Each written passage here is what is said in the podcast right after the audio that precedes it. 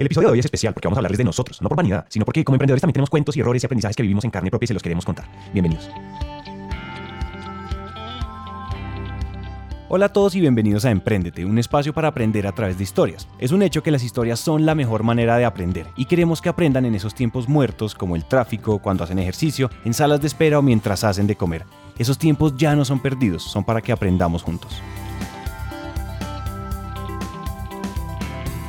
Hola a todos, yo soy Santiago y este episodio es especial por varios motivos. Primero que todo, como ya les dijimos, hoy los entrevistados somos nosotros, el equipo de Emprendete. Y además de eso, vamos a contarles una experiencia muy particular. Esta semana hemos estado hablando de los programas de apoyo a emprendedores y por resulta que en Emprendete estamos en pleno proceso de crecimiento y consolidación de nada más y nada menos que apps.co. Y entonces, después de entrevistar a Carlos Rosso, sentimos que valía mucho la pena ilustrar lo que él nos contaba con una experiencia puntual, la nuestra. Así es, hoy queremos contarles cómo nos ha ido en los últimos dos meses de trabajo y de aceleración y como siempre aterrizar consejos y lecciones directamente para ustedes. Pero antes es posible que muchos de ustedes no nos conozcan, de hecho eso nos han dicho por WhatsApp. Resulta que normalmente al micrófono estoy yo o está Juanpa, pero en Emprendete somos cuatro.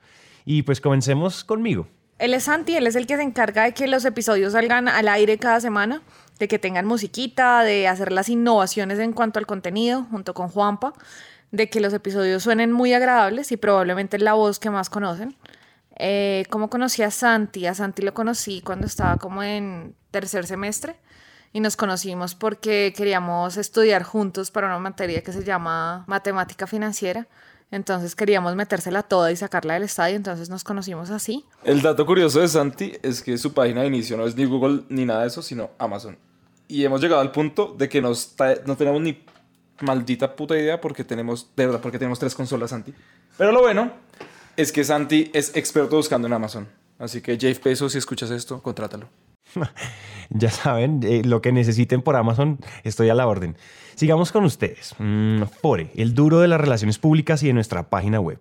Si no hacemos alianzas y no llegamos a nuevos oídos y no tenemos free press, es culpa de Fore. Y también si la página se cae es culpa de Fore porque él es un administrador que le tocó ser desarrollador a la fuerza, porque no había nada más que ocupar el rol. Un dato curioso de Fore es que cuando nació, él se iba a llamar Andrés Felipe, sin embargo, justo en el momento del registro, eh, sus papás tuvieron una pequeña discusión y decidieron ponerle Edgar Andrés Felipe Hernando. Entonces él tuvo cuatro nombres hasta sus nueve años, donde tuvo uso de razón y pidió cambio. Sobra decirles que todo lo que les estamos contando es 100% real, es 100% cierto. Y entonces quiero presentarles ahora a Juanpa. Él es Juan Pablo Ramírez. Eh, como todos acá es administrador de empresas, solo que él es el social porque él tiene una mención en sociología. En Emprendete él es el encargado de escribir todos los libretos y cortar todos los audios que ustedes escuchan eh, dos veces a la semana.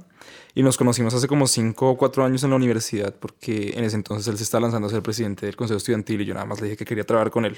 Solamente un año en ese entonces, pero pues no sé a qué van a ser tantos. El dato curioso de Juanpa es que orina sentado. Lo curioso es que el otro día estaba leyendo y Juanpa no va a tener problemas de próstata.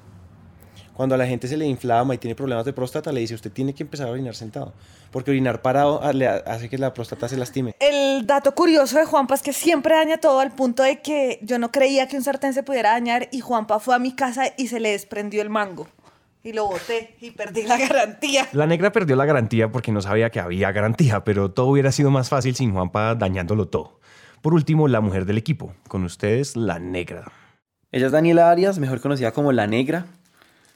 Eh, la negra era encargada de básicamente el marketing digital y el email marketing de la empresa. Y yo conocí a la negra en la universidad como en segundo semestre, cuando eso yo vendía galletas y ella vendía bufandas. Y me acuerdo que lo primero que hizo fue venderme una bufanda que odio, pero me la vendió. El dato curioso de arroba la negra es que la negra, cuando todos veíamos Plaza Sésamo y jugábamos con nuestros juguetes y construíamos nuestra infancia con Fisher Price, ella estaba metida en la empresa de la mamá haciendo la contabilidad, organizando los libros planchando telas, coordinando personal, yendo a comprar, a, torear proveedores, haciendo ventas. Básicamente la pusieron a trabajar desde, desde que se podía parar en dos patas, en dos piernas. La negra me dijo, Forrest, revisa mi hoja de vida. Y yo le dije, negra, tú no puedes poner experiencia laboral desde los 12 años. Eso es ilegal. o sea, tu mamá puede ir a la cárcel por eso. Repetimos, todo esto es cierto. Como se pueden dar cuenta, los cuatro nos conocimos en la universidad y ahí trabajábamos o hicimos algo juntos. Eso nos hizo grandes amigos y unos años después socios. Resulta que hace poco más de un año, tomándonos unas mm, cervezas, muchas cervezas, decidimos declararle la guerra a la fantasía mediática del emprendimiento. Estábamos cansados de que, uno, nos contaran historias gringas y sin contexto de emprendedores exitosos en Silicon Valley, y dos, de que nos estaban vendiendo el cuento de que emprender era fácil y era solo cuestión de pasión. Eso, junto con un amor por los podcasts, que casi todos estaban en inglés, se volvió rápidamente Emprendete, un espacio al que le pusimos el apellido de inspiración útil. Claro, queríamos contar historias y motivar a nuestra audiencia, ni más faltaba, pero también queríamos aterrizar esas historias en lecciones puntuales de cómo podríamos emprender mejor. La cosa, que comenzó como un hobby, se nos fue creciendo y la audiencia comenzó a crecer, hasta que desde inicios de 2007 decidimos tomarlo como un proyecto de verdad. Y nos pusimos serios y compramos mejores equipos y nos pusimos metas y salimos a vendernos. Y vendimos. La cosa es que cuando decidimos vender y mientras pasaba el tiempo, empezamos a vender cosas que ya no eran solamente un podcast sobre emprendimiento. Entonces nosotros estábamos vendiendo de todo y, y una de las cosas que íbamos a hacer, uno de los clientes potenciales que teníamos era venderle alquería audio, podcast, para que las mamás escucharan mientras le daban leche a sus hijos. Para reivindicar como esos cuentos de cuna y ese, ese momento con padre, hijo, madre, hija o madre, hijo. Yo quiero aclarar que eso no es tan ilógico. O sea, nosotros tomamos la idea de no hacerlo. Primero, no es ilógico porque nosotros nos Claro. constituimos como Grupo Naranja Media. Exacto, exacto. Es decir, en ese momento pensamos que íbamos a hacer audio. Desde el momento que nos constituimos dijimos esto no va a ser solo Emprendete. Entonces, hasta ese momento no es ilógico. Momento, momento. Para explicarles bien, Alquería es una empresa colombiana de lácteos y sí, también salimos a venderles a ellos. Por un lado no era claro cuál era nuestro producto y por otro teníamos algo de afán por vender. Entonces de repente no éramos solamente Emprendete, sino que también les estábamos ofreciendo a empresas audio de calidad para diferentes usos. En Alquería, por ejemplo, íbamos a contar cuentos infantiles para mamás en lactancia. Todo eso que no cabía en Emprendete lo comenzamos a vender bajo la marca Naranja Media. Pero ustedes recuerdan por qué comenzamos a ampliar el portafolio? Eso fue Porque porque, llega, plata. no, el motivo inicial es porque nos llegaron cosas que por respetar a la audiencia no quisimos hacer y, de- y dijimos, la única forma de no perder estos contratos sería abrirles nuevos canales. Igual de ahí fue la idea que dijimos, pues bueno, si no caben Emprendete, le abrimos un canal aparte y ¿qué nos importa? Las mamás amamantando no cabían en Emprendete, entonces abrimos un nuevo canal. Entonces yo creo que en realidad era por eso, sí, había un interés económico detrás, pero también era por eso. Entonces, bueno, resumiendo, estábamos como en un desorden. O sea, teníamos como esa casa de los acumuladores, que es una casa llena, llena de cosas, que no es basura, sino que es como cosas que, que eran innecesarias. Esta confusión se nos estaba saliendo de las manos y eso simplemente estaba generando cada vez más desorden y eso empezó a afectarnos como equipo. En ese momento estábamos, teníamos una meta de ventas, la estábamos cumpliendo, pero empezamos a alejarnos mucho de lo que emprendete, o sea, como esa parte de emprendete por abarcar más, porque llegaban más cosas, entonces como que los brazos no nos alcanzaban, pero igual en ese momento no nos habíamos dado cuenta que los brazos eran tan, eran tan cortos en su momento, entonces... ¿Cómo llegó Apps a nuestras vidas? Yo creo que estamos en un momento medio de desesperación. Porque estábamos vendiendo, pero no sabíamos qué es lo que estábamos vendiendo. Cuando eso la negra y Ford estaban súper encargados de ventas y todas las citas eran diferentes y como que no sabíamos cuál era el botón que había que hundir para decir, bueno, esto es lo que se puede vender. Y, y apps.co llega en ese momento en el que estamos medio embalados. Sí, estábamos Estábamos, entonces estábamos muy desesperados. O sea, lo que creo que es- estábamos desesperados. Finalmente, también había una dinámica de equipo. La negra se estaba desgastando mucho consiguiendo leads para ventas porque no sabíamos qué vender, era dura, la gente no entendía qué hacíamos propiamente. En general, educar sobre audio no era sencillo.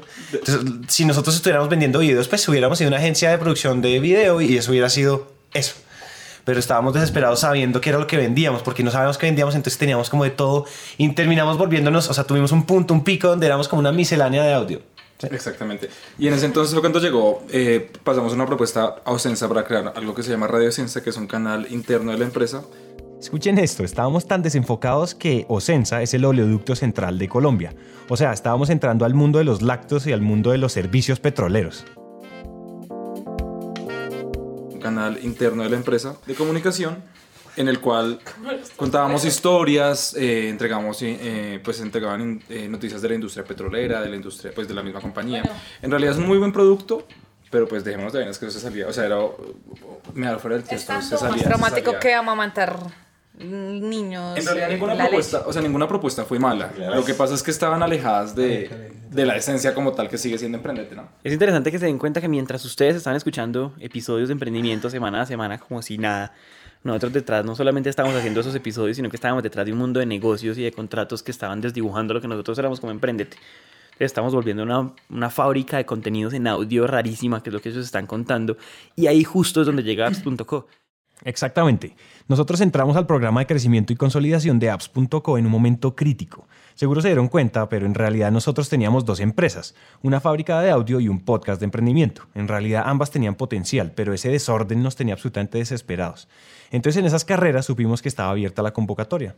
Más o menos, más o menos para el episodio de René Rojas, cuando nosotros entrevistamos a René, fue que supimos de apps.co, porque en realidad fue la primera persona que nos habló del tema. Eh, pues ya ustedes escucharon en, episodios anteriores que apps.co es un, es, un, es un programa de aceleración del Ministerio de eh, Tecnologías de la Información de, de Colombia. Y, y es un proceso donde pues, si uno pasa, le dan a uno un mentor una vez a la semana, le dan un mundo de asesorías técnicas que pueden ser legales, financieras, eh, marketing digital, ventas y un mundo de cosas que uno puede aprender. Y adicional a eso le montan una especie de junta directiva que es como... Ellos, ellos lo llaman mentores, que son como... Perdón, ¿cómo lo llaman ellos? Asesores senior, que son dos, que son como tu junta directiva a la que uno va y le rinde cuentas una vez al mes. Entonces digamos que eso ya genera una estructura diferente. Y adicional a eso nos dan un millón y medio de, un- de dólares, un millón y medio de pesos al mes, que es más, son más o menos 500 dólares, para que nosotros lo usemos en lo que consideramos que nos puede traer crecimiento. Entonces, ya nosotros aplicamos y para no hacer muy, muy largo ese cuento, Pasamos. A comprarse los dos de una vez. Total. Pasamos. Pues en realidad esa procesa de la pasada fue, fue interesante porque, bueno, yo no sé ustedes, yo les confieso, a la carachas, que yo estaba muy nervioso y yo estaba súper...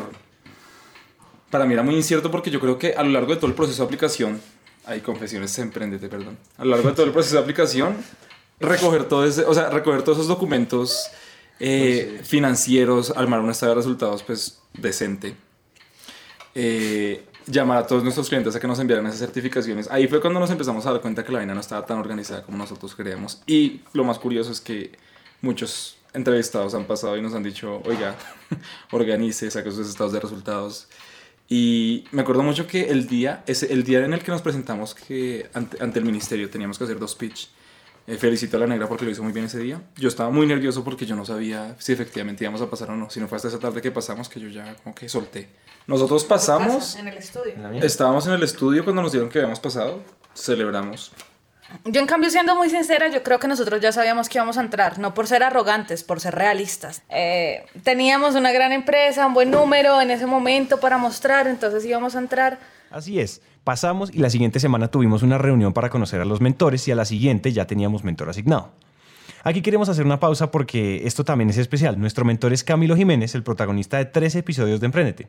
Lo más interesante es que Camilo es cofundador de laspartes.com y de undertrail.com y ambas empresas fueron aceleradas por el mismo programa de apps.co. Aquí pasa algo interesante y es que es un emprendedor recorrido, se vuelve mentor y eso para nosotros es invaluable. Volviendo a la historia, después de pasar y de tener mentor asignado, lo siguiente era un panel de diagnóstico. Y ahí sí se nos empezó a notar el desorden. Nosotros sonábamos supremamente ordenados y supremamente teníamos clarísimo para dónde íbamos en el, en el pitch. Y eso fue importante porque gracias a eso pasamos. Y al siguiente diagnóstico dijimos, quitémonos el maquillaje, pues es diagnóstico, ya es hora de dejar de vernos perfectos y mostrar todas nuestras debilidades. Y creo que exageramos porque llegamos muy desordenados y era demasiado claro. Nosotros no teníamos claro nada. A nosotros no, pero es que hacemos esto, pero la audiencia, pero conectamos empresas con personas y con su audiencia, pero adicional a eso tenemos una fábrica de contenidos y estamos haciendo plata, es porque le vendemos a TCA un podcast interno. Y entonces simplemente ahí como que no solamente vimos las caras de las personas que nos habían, que ya nos habían dado ingreso al programa mirándonos como en cara de puta que hicimos, a quién metimos, sino que pues también nos pusieron a dudar un poquito como, venga, las cosas no están tan ordenadas como parece. Claro, el desorden era evidente, pero antes de eso había algo alarmante y era que nosotros teníamos dos empresas y no teníamos manos para crecer a ambas. Lo que Camilo hizo fue un llamado a la sensatez. Había que tomar una decisión. Fue la primera mentoría con Camilo donde él dijo, bueno, marica, ¿Qué vamos a hacer? tenemos, ustedes tienen muchas empresas, nos puso a hacer el canvas y nosotros hablamos mucho y no habíamos hecho un solo canvas. Muchos de nosotros decíamos, no, yo no creo en el canvas, muchos decíamos, yo sí creo en el canvas, o, pero no lo hemos hecho nunca. Y cuando empezamos a hacerlo, simplemente nos, dio- nos dimos cuenta que había dos negocios completamente diferentes. Y nosotros éramos cuatro y no estábamos trabajando tiempo completo y teníamos que tomar decisiones. Entonces la primera reunión con Camilo fue muy bacana porque él, digamos que dibujó como nunca nosotros habíamos dibujado la empresa que teníamos y dijo, yo creo que ustedes deberían tomar una decisión. Nada, decidimos que nos íbamos por Emprendete, que Naranja Media dejaba como de vender, cerrábamos ese tipo de operaciones y nos íbamos por Emprendete a fortalecer la audiencia, crecer la audiencia, a hacer todo por la audiencia. Yo creo que eso también nos mostró un poco de las visiones de los socios.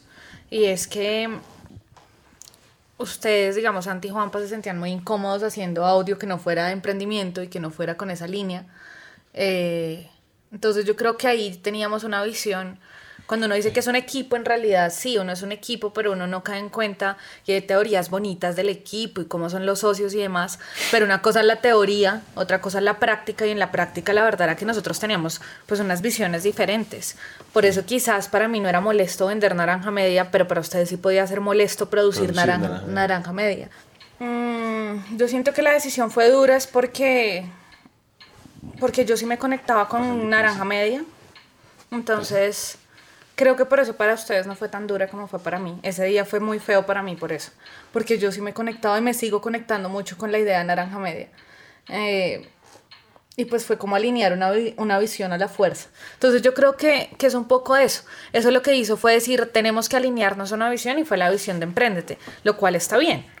Lo cual también e- es algo interesante porque nos mostraba cómo podemos crecer una audiencia, cómo podemos crecer el podcast y tiene mucha lógica. Digamos que esta fue una decisión ante todo sensata, sensata por las manos que tenemos para trabajar, por la capacidad y sensata porque es más fácil decir que el audio es una herramienta muy buena cuando tú ya tienes un audio que es el podcast y que esto está funcionando muy bien. Entonces yo creo que ante todo este fue un programa de sensatez, de, de decirnos pues la realidad, sus sueños son muy bonitos, pero su realidad es esta y trabaje por eso. Igual también es, como yo lo vi, también es eh, establecer prioridades. O sea, nosotros cuatro nunca hemos descartado la idea de lo que, de lo que queremos hacer y, queremos, y que queremos formar varios emprendetes que no hablen solo de emprendimiento, sino de más temas, que sería lo que eventualmente eh, se convertiría en naranja media. Pero pues pasó uno y pasó dos. O sea, lo que no teníamos claro es que para ser naranja media teníamos que cerrar un ciclo de aprendizaje con Emprendete que nos permitiera escalar eso a otros temas y a otros mercados.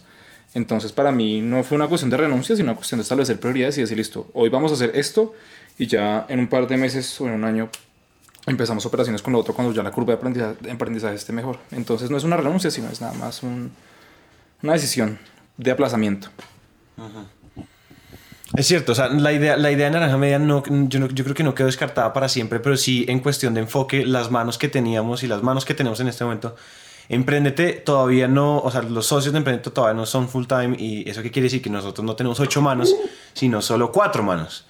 Entonces con cuatro manos, o sea, tener cuatro manos y toda esa cantidad de empresas era, pues, era, era, era ilógico, no tenía sentido. Naranja Media estaba pensado como una empresa que creara muchos medios de comunicación, posiblemente muchos podcasts, que hablaran de música, de cultura, de viajes y de otras cosas que también nos apasionan. La decisión entonces fue enfocarnos en la misión original y dejar las demás para más adelante. Dicho esto, lo primero que había que hacer era ordenar la casa, sobre todo encontrar qué y cómo medir. Eh, yo creo que el, el, el prim- esas, primeras, esas primeras reuniones con Camilo lo que tuvieron fue algo muy interesante y es que eh, eran, eran muy densas, o sea, salíamos acalorados, yo sentía que no me servía el desodorante porque era, uno sudaba, que cada vez que él hablaba yo decía, ahora este man, ¿qué va a decir? Y empezaba como uno tras otro, pero eso, yo creo que eso es lo que uno necesita. Uno, a- da un- uno no crece si uno no tiene a alguien que le diga a uno que, que su bebé es feo. Y no diciendo que esto sea un bebé, porque ya hemos dejado muy claro, o sea, un emprendimiento no es un bebé, un emprendimiento es una compañía, es una empresa es un negocio, no es un bebé. Pero haciendo la, haciendo la analogía es, si todo el mundo te dice que tu bebé es lindo, pues tú nunca haces nada, tú te quedas así. Y nosotros veníamos con mucha gente diciéndonos, es que emprendete, es que guay, es que wow.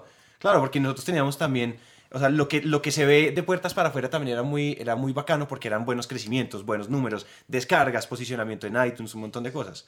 Pero cuando uno entra a ver la estructura de la compañía, ahí es donde apps.co entra a, a a organizar la casa, a limpiar un montón de polvero que teníamos, a organizar papeles, a organizar de todo.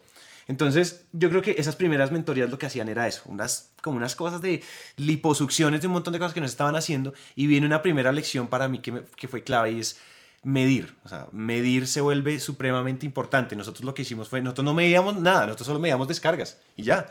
Y nosotros sí sabíamos, a medir descargas es hoy en día nuestra métrica foco en apps.co, pero nos dimos cuenta que alrededor de descargas hay un montón de cosas. Álvaro Triana, que es un experto en medios, nos dijo, ustedes tienen que medir engagement. Engagement es qué, o sea, qué tan enganchada está la persona que los escucha a ustedes.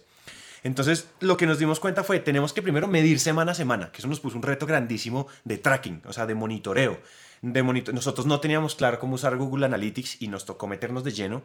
Nosotros no teníamos claro cómo medir engagement y nos, ahora nosotros medimos el tiempo promedio que la gente consume, el porcentaje promedio de contenido que la gente consume, eh, qué episodios consumen. porque puede que los episodios que hayan salido en la semana no sean los que las personas consumen. Bueno, estábamos midiendo un montón de cosas y empezamos a tener, yo no sé ustedes cómo lo sintieron, pero yo siento que cuando uno ya tiene esas métricas, tomar decisiones es mucho más fácil. De pronto todavía hay un modelo de negocios turbio, pero uno ya sabe qué botones hay, uno se empieza a dar cuenta qué cosas funcionan y qué cosas no funcionan. Y cuando uno sabe qué funciona, ahora hay que volverlo a hacer más.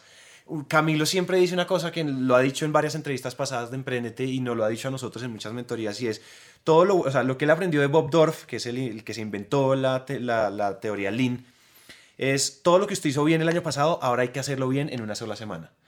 Entonces nosotros, eso solo se logra si uno logra medir, si uno logra medir la experimentación que uno hace, cómo le va a uno la tasa de apertura en los mails, cómo, qué pasa cuando uno pone cierto call to action dentro de los episodios, suben o no los suscriptores, ese tipo de cosas. Y cuando uno empieza a medir eso, uno ya sabe qué botones espichar para subir la métrica. Y eso es lo que uno tiene que hacer. Por ejemplo, nosotros estamos saliendo ahorita, eh, tuvimos un golazo de Free Press que es eh, Fore, digamos que se firmó una alianza con un medio grande aquí que se llama Pulso es medio digital. Y nosotros nos dimos cuenta, listo, así se hacen esas cosas. Entonces hay que empezar a replicar lo bueno, pero hay que empezar a replicarlo semana a semana. Ya no pueden ser lo que eran logros mensuales, ahora tienen que ser logros semanales. Y eso es donde se vuelve un reto grandísimo de trabajo. Y por eso yo les decía ahorita como esto se podría llamar acelerados o estresados, porque finalmente la presión de, la presión de, de, de nuestro desorden, la presión de no saber para dónde íbamos con tanta claridad, empezó a generar unos como una, unas dinámicas, unos roces de grupo donde finalmente nos tocó sentarnos y, y digamos que pincharnos un poco los humos a todos. Yo no sé si ustedes quieren mencionar un poquito de cómo, cómo estaba la dinámica antes y qué fue lo que hicimos. Pues yo creo que nosotros tuvimos un mes súper tenso como al principio del programa porque las presiones nos hicieron eh, empezar a dudar, a dudar, mucho que, estábamos, que estaba haciendo cada uno. Eh, siento que el micrófono me mira. Las presiones nos pusieron a dudar mucho sobre, sobre lo que cada uno estaba trabajando y sobre cómo nos veíamos a nosotros como, como equipo, ¿no? Entonces yo me acuerdo mucho cuando Camilo nos dijo como, no, entonces cada uno todos los días nos va a escribir, eh, va a escribir qué fue lo que hizo hoy por Emprendete. y en ese WhatsApp todos escribíamos como siete párrafos en lugar de decir abrí el correo, utilicé las herramientas eh, que me brinda la suite de Google para ver mi bandeja de entrada del correo electrónico. Pues marica, en realidad... Abrí Gmail. Abrí Gmail, exactamente. Entonces era muy chistoso porque como que yo sentía que uno estaba buscando ser más que el otro.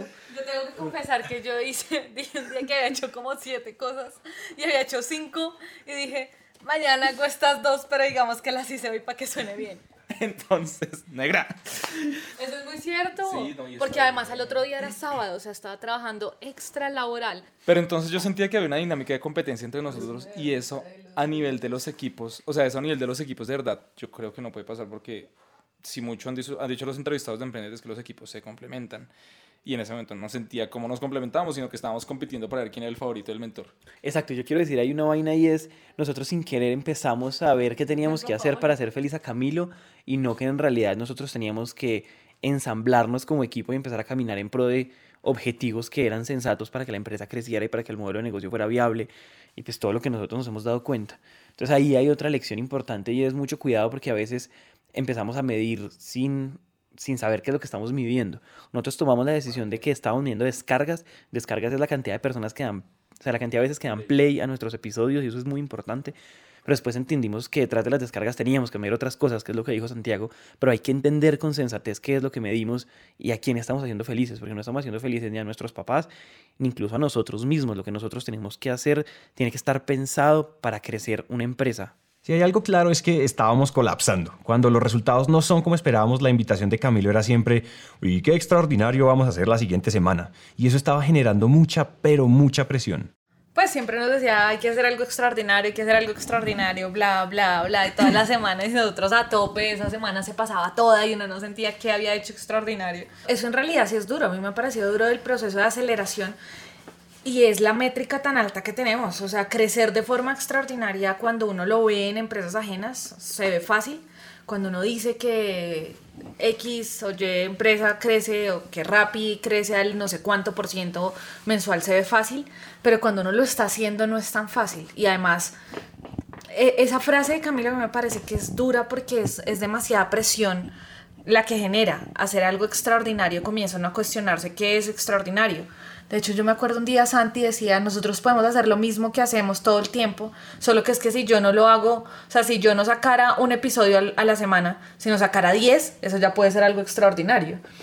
entonces, a mí me parece que uno no es fácil entender cuando uno ya está al mando de la empresa. Eh, ¿Qué es eso lo que uno debería hacer? ¿Qué, qué es, ¿Cuáles son esos botones que hay que oprimir? Marca mucha presión porque se crean expectativas con cosas que tú crees que van a ser extraordinarias y no lo son. Y además, Además, creo que en el fondo, cuando te pones una meta tan alta, quizás sí funciona, muy a la 10x. Si yo me pongo a crecer a la 10x cada mes y crezco el 5%, es un buen resultado, pero en realidad versus la meta que yo estaba esperando, no es tan buen resultado. Entonces, pues a mí eso me ha parecido de lo más duro manejar el del programa. O sea, esa, el hecho de que crecer lineal no funciona, de que hay que crecer a un número muy grande y de que cada semana se pasa muy rápido y tú no entiendes qué más puedes alcanzar a ser diferente. E incluso ustedes en una semana no alcanzan a probar si un cambio que hicieron o no, y si hicimos algo en los episodios diferentes, si efectivamente a la audiencia le gustó o no. Entonces a mí eso me ha parecido muy duro. A mí lo que, lo que me parece también de eso es que como equipo también nos hemos puesto la tarea de verdad de cumplir, porque pasa mucho en los programas de aceleración como estos, que los emprendimientos entran y no le dan tanta importancia en el programa y ni siquiera a su misma empresa, entonces se quedan ahí y pues ya, o sea, no aprovechan todos los recursos que da el programa y pues también estando en este programa me he dado cuenta que el Estado y pues el gobierno le sí tiene la, o sea, sí tiene programas diseñados para que uno aprenda porque lo que nosotros hemos aprendido en estos meses de aceleración ha sido bastante y no sé si y no sé si, si nosotros no estuviéramos metidos en este programa no, o sea, estaríamos haciendo exactamente lo mismo, o sea, pues no hay forma de saberlo, pero pero siento que el programa nos ha hecho mucho bien. Sí. Eh, entonces, esa presión también se traduce en un afán de hacer cosas muy buenas y pues ya, como nosotros manejamos la presión, es algo aparte, pero siento que esa presión siempre debe estar, independientemente de si uno está en un programa de aceleración o no. Eh, nosotros eh, estamos buscando la forma de que mentalmente no dependamos tanto enteramente del programa, sino que después de que se acabe el programa nosotros sigamos con este ritmo o incluso mucho más acelerados para que nosotros seamos los que pongamos el pie sobre el acelerador y no, y no un tercero. Los resultados de una empresa, señores, nunca pueden depender de nada ajeno. Los mecanismos de control y las capacidades tienen que estar adentro, sencillamente no hay de otra. Uno de los problemas entonces era que no había un liderazgo definido. Nosotros tenemos es que alinear nuestras visiones y nosotros teníamos un problema y es que estábamos corriendo en una holocracia no piramidal, no jerárquica de amigos, que involucra ego, involucra un montón de cosas donde no teníamos unos roles claros, no teníamos unos mecanismos de control claros. Y un día decidimos como, Camilo llega y nos dice, si ustedes no eligen un CEO que controle todo, o sea, que, no que digamos que tenga como la visión, de, la visión holística de la empresa, ustedes van a seguir caminando en un montón de direcciones y cada quien va a estar haciendo lo que se le da la gana. Y finalmente la gracia no es esa, la gracia no es que cada quien haga lo que se le da la gana, sino que eh, algún, un CEO, una, una, un, ese rol lo que tiene que hacer es ponernos a todos en el mismo camino. Entonces nos sentamos en, en Crepes and Waffles, un restaurante aquí colombiano muy famoso. De Episodio 78. Episodio 70, fuerza a los dos episodios. Elegimos un CEO, Juanpa es ahorita el CEO. Y entonces lo que estábamos haciendo, el proceso que hicimos en la reunión pasada fue buscar métodos para medir resultados, metodologías para, para controlar actividades, un montón de cosas donde la cosa empieza a, a, verse como compañía de verdad y no simplemente como un grupo de amigos en un hobby, todos dándole patadas a diferentes cosas. Así es, un líder definido, la casa organizada, con claridad de las métricas que debemos perseguir y de cómo alcanzarlas. Tenemos que admitir que nos estaba faltando algo. Teníamos que creernos más este cuento. A mí me parece que de las cosas más curiosas del programa es que hemos vuelto a nuestras raíces muchas veces. O sea, es muy curioso cómo nosotros a lo largo del año por tratar de crecer la empresa, dejamos como al lado unas buenas prácticas que sin saber estábamos haciendo, de pronto sabiendo las estábamos haciendo. Y ahora en este programa muchas veces estamos volviendo a cosas que nosotros habíamos pensado hace ocho meses que podrían funcionar, que valía la pena probar, que valía la pena hacer. Yo creo que ahí hay una lección para todos y además es algo que hemos tocado mucho en las últimas reuniones de mentoría y es esto de no creer quiénes somos, de no, de no, de no ser como tan objetivos como para nosotros vernos a la cara y decir esto es lo que somos, esto es lo que hemos logrado, celebrarnos esos pequeños triunfos o grandes triunfos que, que muchas veces ya se ven tan pequeños que no los celebramos. Y yo creo que además nos muestra algo y es o a mí me, o esto ya es demasiado personal, pero a mí me parece que hay algo y es uno muchas veces va detrás de la teoría, de los expertos, de los que se supone que saben mucho las cosas y digamos a este tipo de programas le agradecemos acercarnos a, a, este tipo de personas. pero finalmente cuando uno crea una empresa, uno sabe en el corazón y en la intuición o en las tripas o en como quieran llamarlo, uno sabe también qué está bien y qué está mal. En el fondo cuando nosotros, o sea, cuando ustedes sintieron que algo estaba mal es porque no se sintieron cómodos haciendo algo. En el fondo cuando nosotros creímos que algo iba a funcionar, finalmente sí funciona.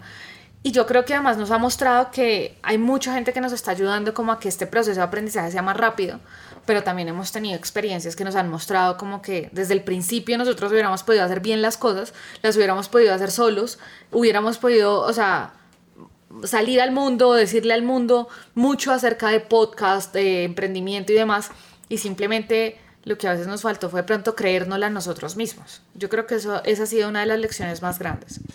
Hay, pues igual es que pasaron muchas cosas que también siento que nos construyeron como equipo.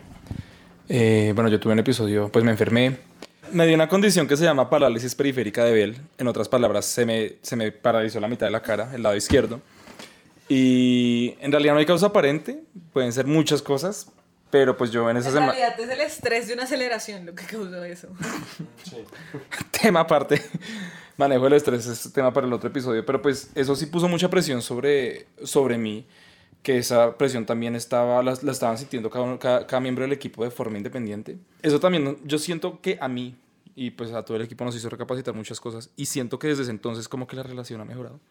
No estoy diciendo que ustedes se tengan que paralizar para que, para que su, su equipo, su equipo mejore, pero, pero pues fue bonito porque siento que el programa también nos, nos hizo conectarnos como con esa parte esencial, que era lo que decía la negra. O sea, por encima de hacer las cosas que al principio creíamos que hacíamos bien, es como tener la convicción y la confianza en, en el mismo equipo. Es lo que Camilo todas las reuniones nos dice que es el síndrome del impostor, se llama, ¿no? El síndrome del impostor hace alusión a la sensación de que una persona no merece lo que tiene, de que siente que los logros y los éxitos son pura suerte y eso genera un temor de ser descubiertos como un fraude.